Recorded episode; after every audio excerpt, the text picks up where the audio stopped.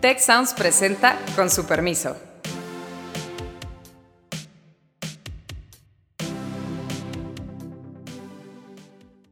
Con su permiso, soy Azucena Rojas y hoy vamos a hablar de la política energética y la venta de 13 plantas de energía eléctrica de la compañía Iberdrola.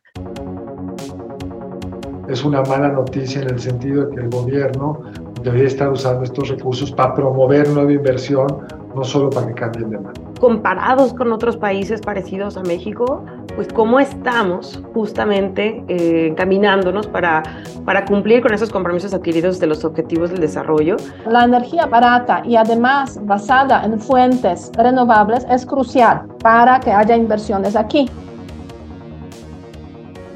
Nos acompañan, como cada semana, mis colegas Beata Boina y Carlos Elizondo. Es un gusto estar aquí con ustedes.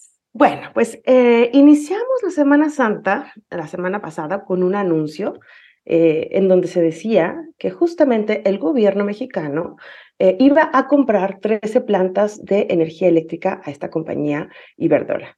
Esto no significaba, por supuesto, que Iberdrola se salía del país, sino simplemente que se compraban 13 eh, de sus plantas y se quedaba con otro resto del negocio en el país.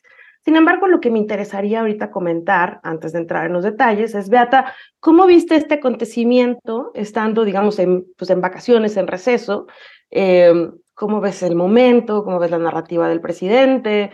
Este tema de que se trató de una nueva nacionalización ¿Soy yo o siento que es un tema que se está tardando en digerir y en entender?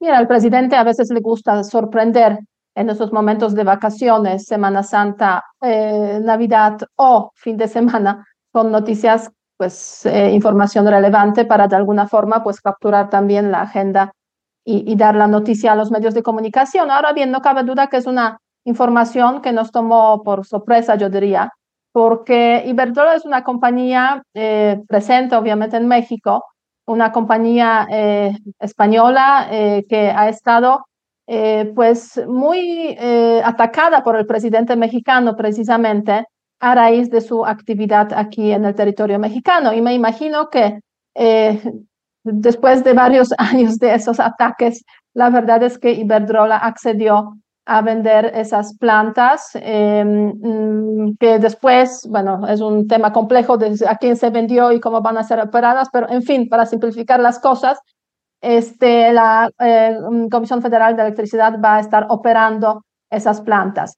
Eh, la pregunta es, eh, en primer lugar, si eso es bueno o no es bueno para México. O sea, no cabe duda que el presidente mexicano pues está empeñado desde cuando comenzó su gobierno básicamente en aumentar la capacidad de las compañías energéticas mexicanas, tanto Pemex como Comisión Federal de Electricidad, y eso pues va en línea con su, con su política, igual que la compra, por ejemplo, de Deep Park de la refinería en los Estados Unidos.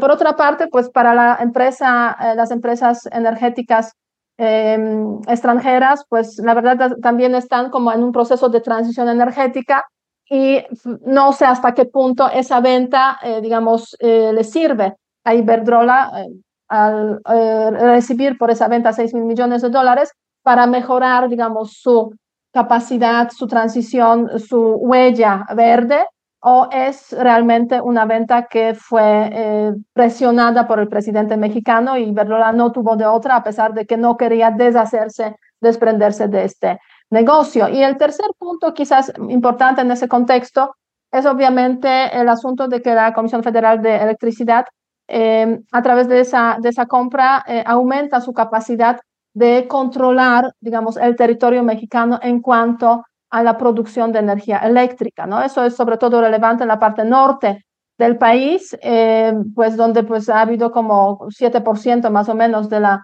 del control de CFE en ese territorio y eso sube a 44 o 40 y tantos por ciento. Entonces, bueno, es una noticia interesante, sobre todo porque en la parte norte se está desarrollando todo ese tema de nearshoring. Mi pregunta es, en ese contexto, un poco maliciosa quizás, pero ¿hasta qué punto eso permitirá a CFE eh, controlar eh, de forma buena o mala las empresas que llegarán quizás a, México, ¿no? Entonces, esos como son mis primeras observaciones al, respecto. Sí, gracias. Eh, Carlos, ¿tú cómo, ¿tú cómo viste este momento y, realmente se trata de una venta.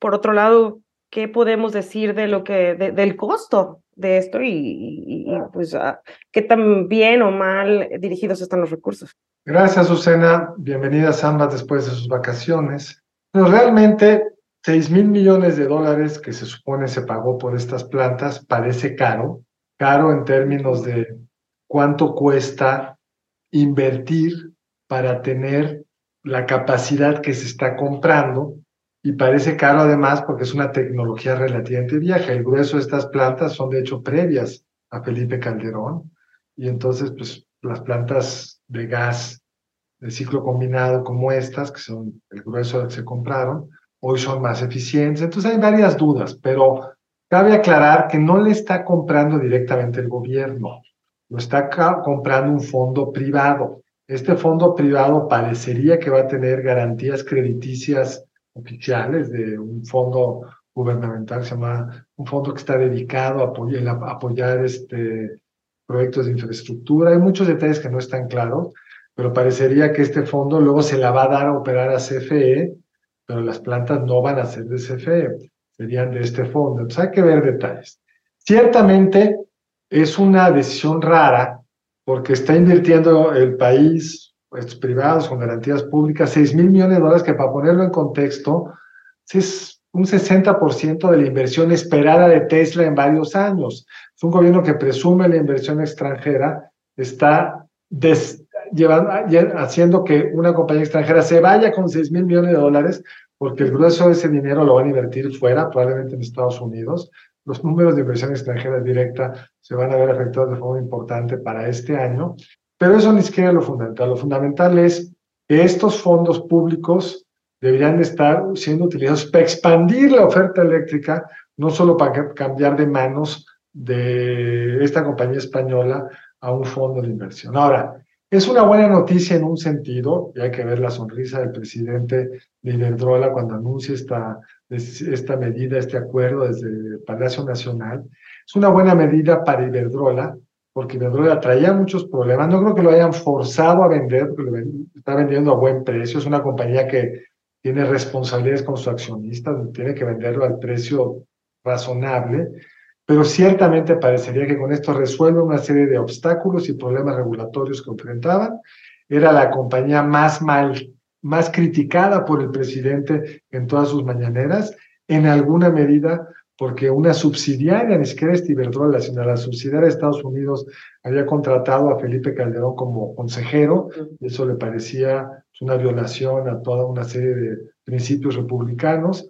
Pues para el presidente es como una bestia negra que hay que eliminar y qué bueno que ya esto pasa a manos de estos inversionistas mexicanos y le permite cumplir con su objetivo. Él se planteó y está en la reforma constitucional, aquella que no salió, que para final de su sexenio CFE produzca el 55% de la electricidad y si le sumamos a estas plantas que le vende, pues no directamente serán propiedad de CFE, pero en principio CFE la estará operando y estará produciendo el 60 y 50 y tantos por ciento de electricidad.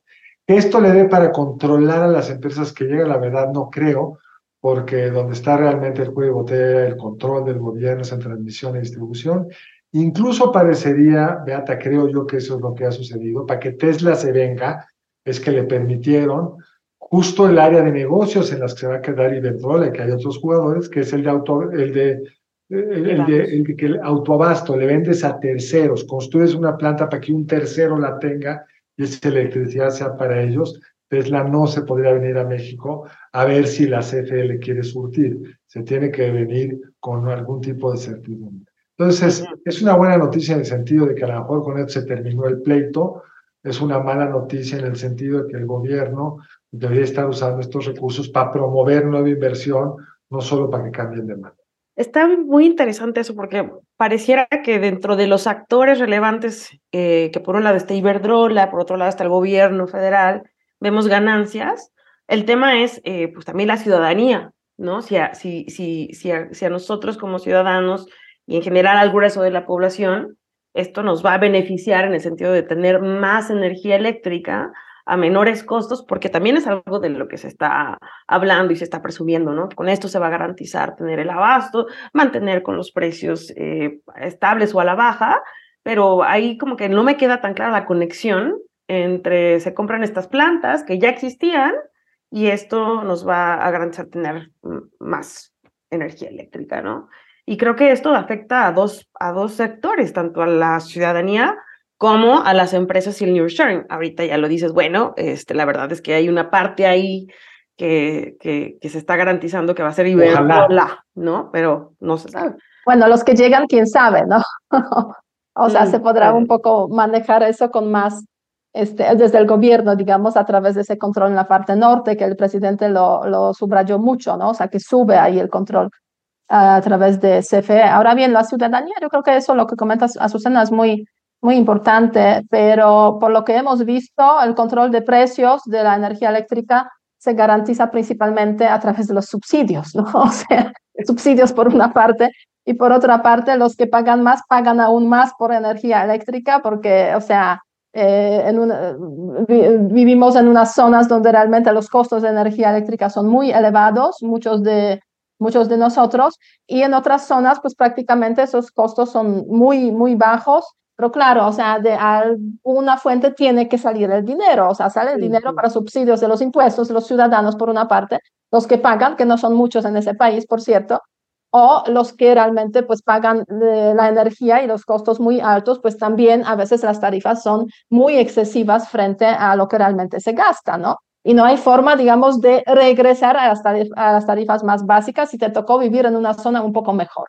Entonces, este, sí, seguramente los precios se mantendrán para los que de todas formas, o sea, ya pagan precios bajos, pero, eh, pero no creo que con esa compra eh, va a cambiar sustancialmente esa, eh, esa política, porque efectivamente lo que falta es producir o tener como fuentes nuevas de energía eléctrica, que va a estar aumentando el, la demanda, ya está aumentando la demanda de esa energía eléctrica eh, por ahí saqué unos datos que este, México tiene 94 gigawatts de capacidad instalada de eh, producción de energía eléctrica.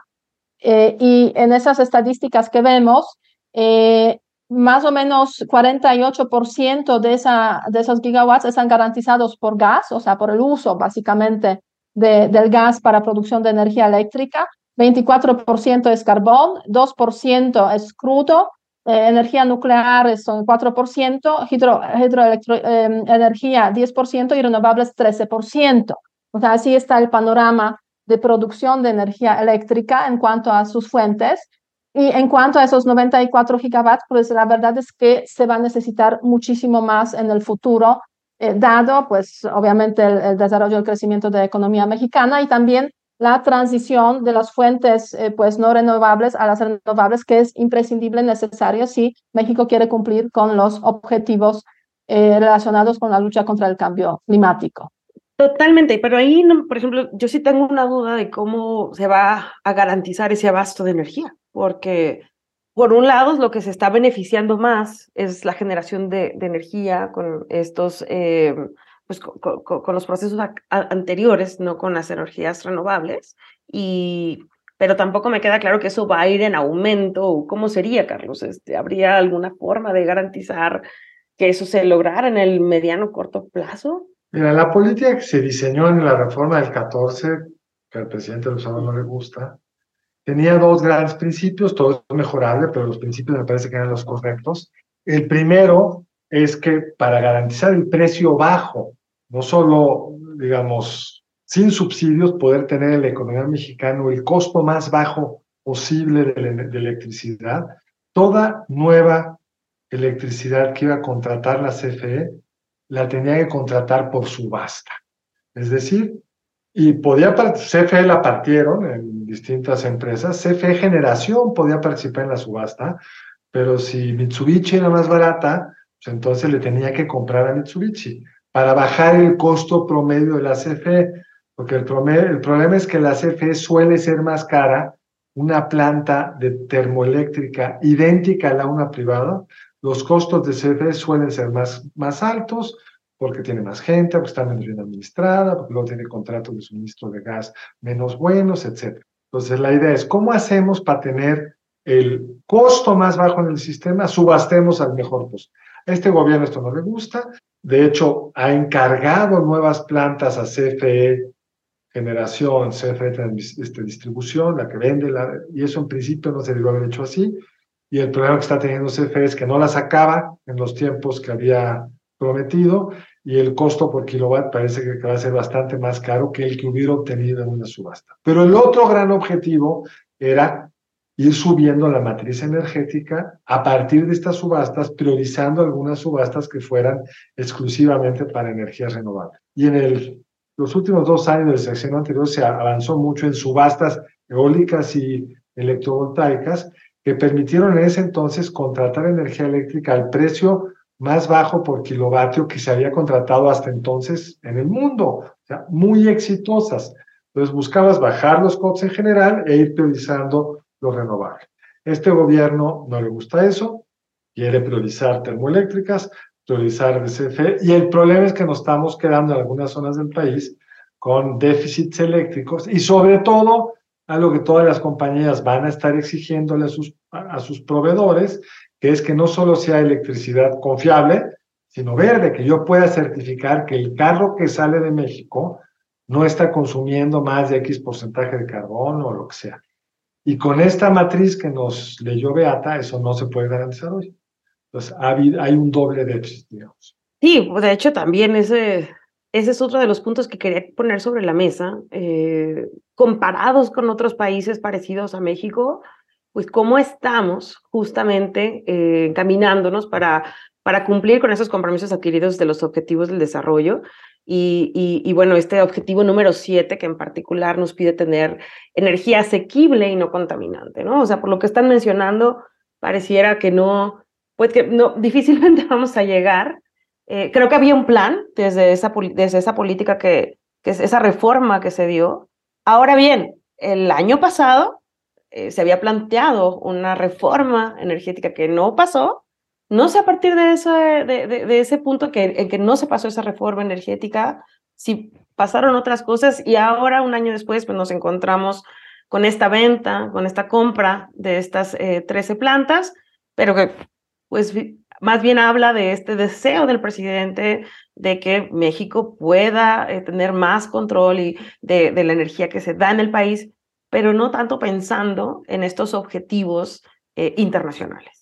O sea, eso no cabe duda que este, México está muy rezagado en cuanto a, eh, al cumplimiento eh, y los compromisos relacionados con este, la lucha contra el cambio climático a través precisamente de la disminución Em, de, em, de, los gases de efecto invernadero y la transición hacia energías verdes, ¿no? porque en eso, en eso debería consistir básicamente el plan mexicano. De hecho, ya en el gobierno de Peña Nieto se aprobó una ley eh, sobre em, una ley sobre la, eh, el, el, tema del cambio climático y precisamente la transición energética que eh, de acuerdo con la cual el México se comprometía en aquel entonces a reducir los gases efecto invernadero 22%.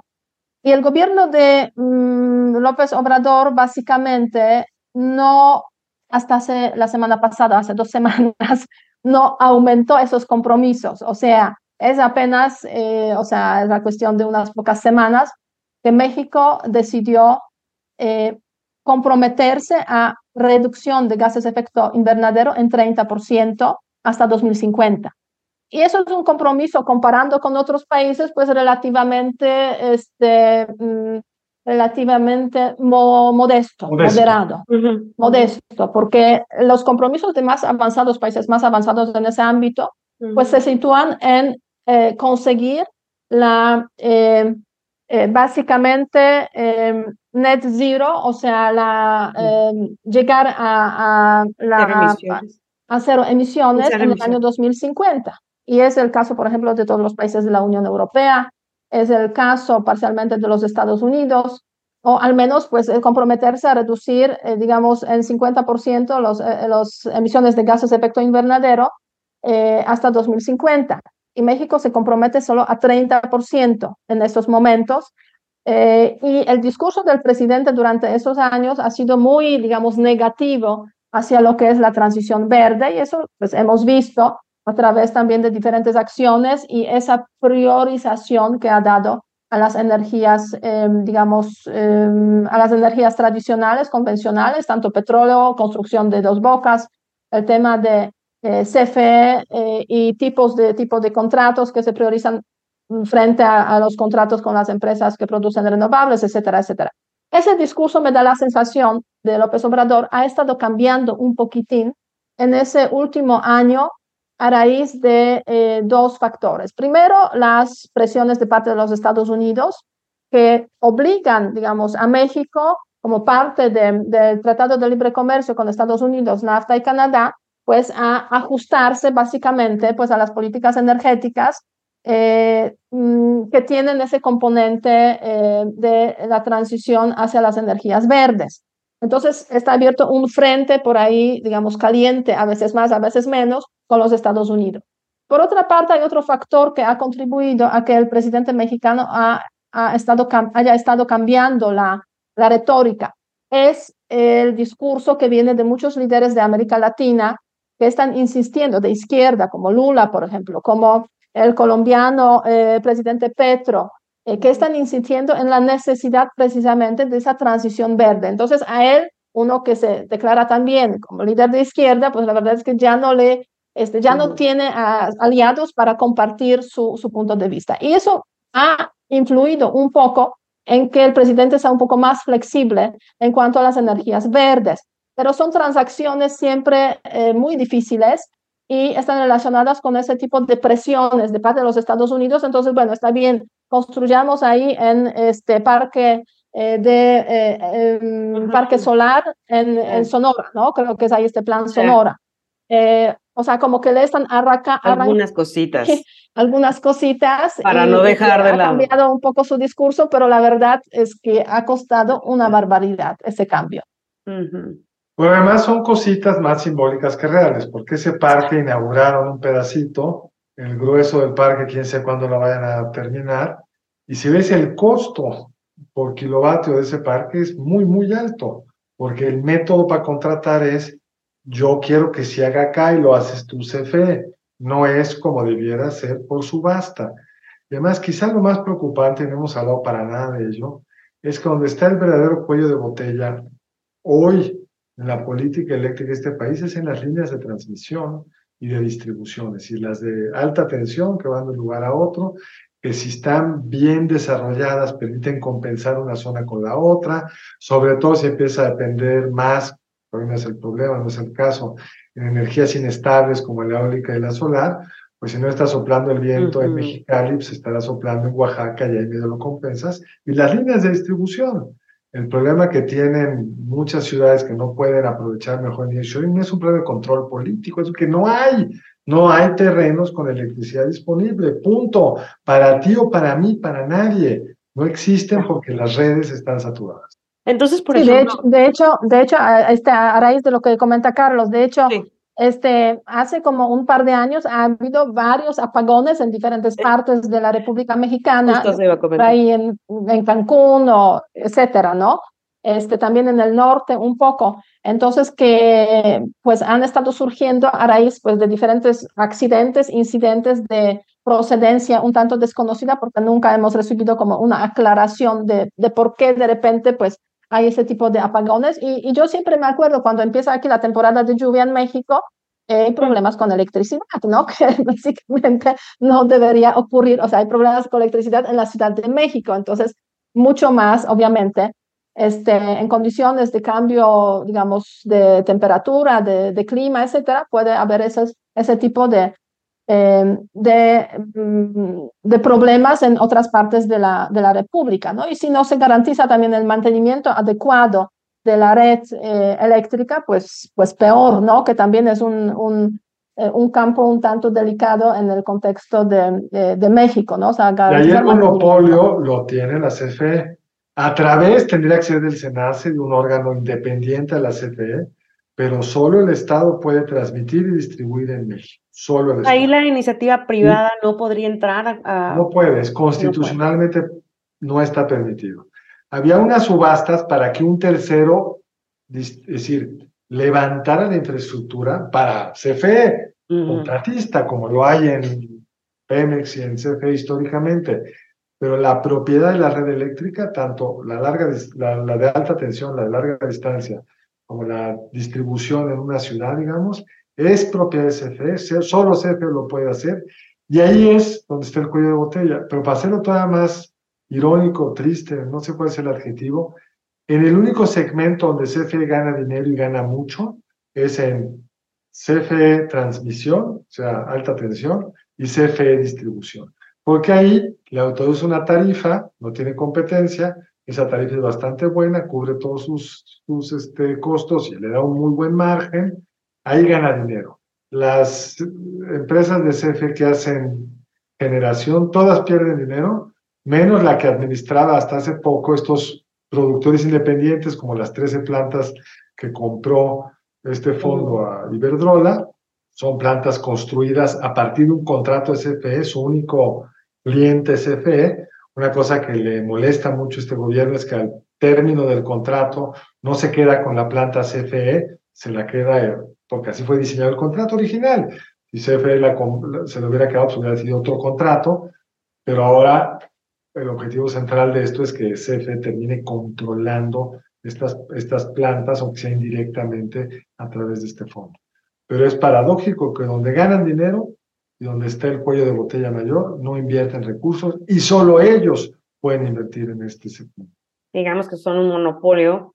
Bueno, el, monopolio. El monopolio, Y, y, tú habías hecho una pregunta hace, hace un tiempo en uno de los podcasts, Carlos, y con eso me gustaría eh, ir terminando los puntos en donde preguntabas, ¿qué, ¿qué prefería nuestro público? ¿no? Eh, un sistema eh, pues competitivo en donde gracias a esta competencia se, se, vieran pues estos arreglos, esta, esta reducción de costos, este aumentar de la, de la, de la energía eléctrica, o un sistema cerrado en donde pues la CFE tuviera este gran control eh, del país y estuviéramos hablando, regresando a estos temas del nacionalismo eh, y de la soberanía. No sé si tuviste alguna respuesta, no sé qué piensan, eh, que, que, que, se sigue pensando en, en, el público en general. esa es una pregunta y la última, pues, si podemos dar un detalle, es pues qué legado le estamos dejando a las futuras generaciones con esta política energética actual. Déjame contestar la primera y a lo mejor Beata quiere contestar la segunda, no sé, ella sabe mucho más que yo del cambio climático.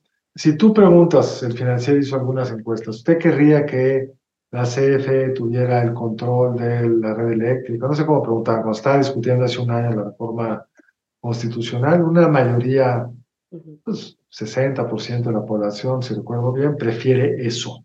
Pero no es una preferencia fuerte, nadie está luchando porque eso suceda y la verdad es que como mexicanos nunca hemos experimentado otra cosa.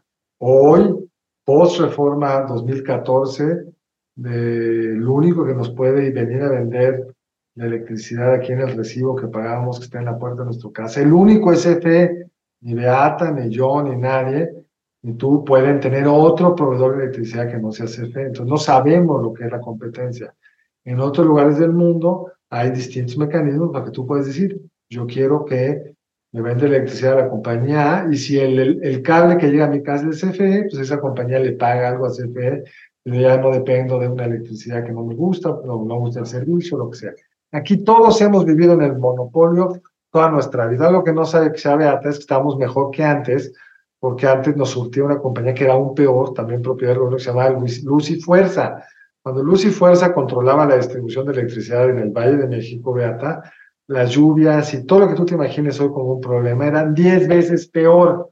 El CFE frente a Luz y Fuerza es una compañía de clase mundial, pero por supuesto, como se resuelve esto en los países donde hay competencia, es que si el 60% quieren a CFE como distribuir, que lo contraten, pero que dejen a ese otro 40% que contraten lo que quieran. Pero el gobierno mexicano no le gusta la competencia en el sector. La marca Pemex, que fue la marca dominante toda nuestra vida, se abrió, empezaron a salir otras marcas y no le dejaron al consumidor que escogiera, sino el gobierno dijo, ya no quiero que se expandan esas marcas privadas y han puesto todo tipo de trabas para que Pemex sea la marca dominante.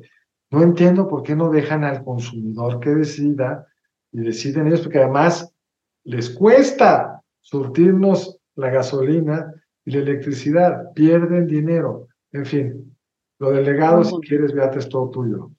Sí, muchas gracias, pero además este, añadiré un, un, comentario más a, lo que tú, tú dijiste, Carlos.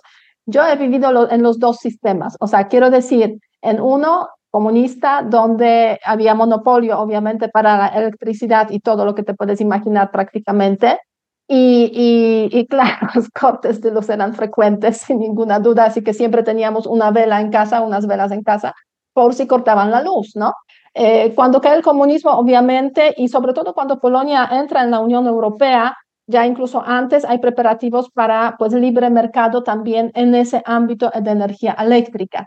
Y hoy en día efectivamente en Polonia tenemos transmisión de energía eléctrica que te garantiza algunas empresas y otras empresas que se ocupan de la distribución de energía eléctrica. Entonces te llega, hay ciertos cambios cada cierto tiempo en función de dónde vives y puedes escoger y todo eso.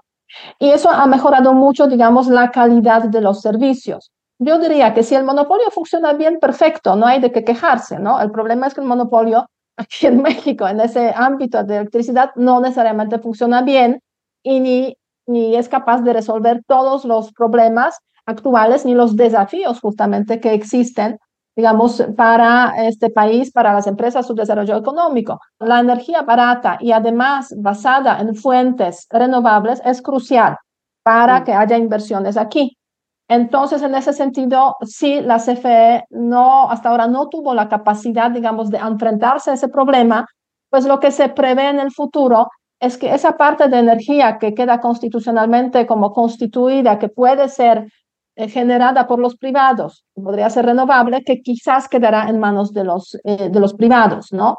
Pero bueno, la verdad es que en esa administración me da la sensación de que no veremos un gran cambio en la estrategia, en la política del, presidente, porque ya queda muy poquito, o sea, o 18 meses para que haya un cambio del presidente.